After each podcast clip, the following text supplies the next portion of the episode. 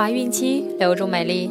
大家好，这里是孕期至产后五年专业护肤品牌卡夫索为您和宝宝提供的每日儿童故事。我是主播蜡笔小新，欢迎关注卡夫索官方微信公众号，免费收听每日儿童故事。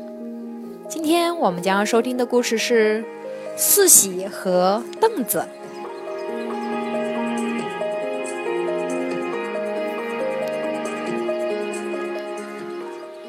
四喜和凳子是好朋友，凳子能听懂四喜讲的话。每天四喜都要讲故事给凳子听。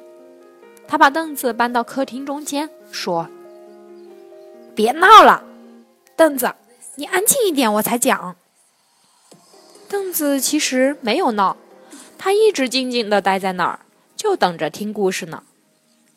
于是四喜就讲他从妈妈那里听来的童话。是大灰狼和小白兔的故事。四喜讲完了，问：“好玩吗？”凳子照例是不说话的。四喜又问：“大灰狼坏不坏？小白兔聪不聪明？”可凳子还是不说话。讲给你听等于白讲了。四喜有些生气，说：“笨，听不懂啊！”四喜去吃饼干了。奶奶来到客厅来，她差一点儿就被那凳子绊倒。奶奶批评凳子，说他不懂事儿，不该站在屋子中间绊人。四喜听到奶奶的声音，从房间里出来了，他喊道：“奶奶好！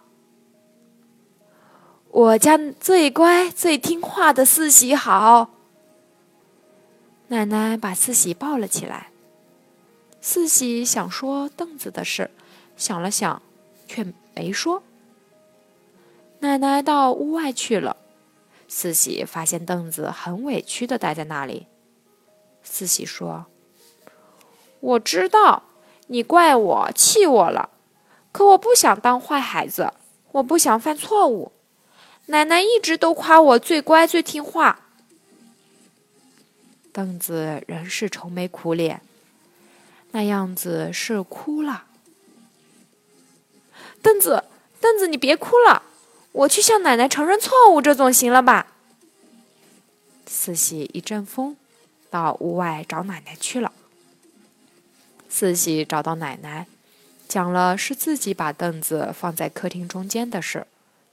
奶奶笑了，没有批评四喜。反而夸奖他勇于承担责任，是个最可爱的孩子。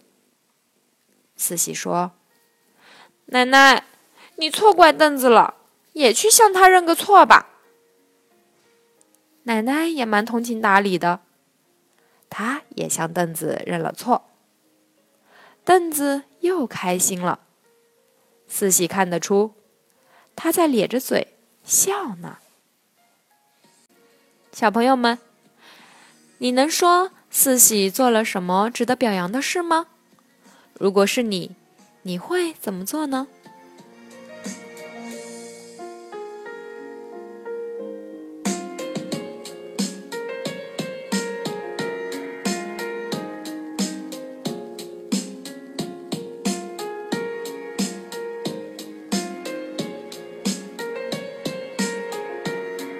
好了。今天的故事就讲完了。想要进去听故事的朋友们，记得订阅并分享到朋友圈哦。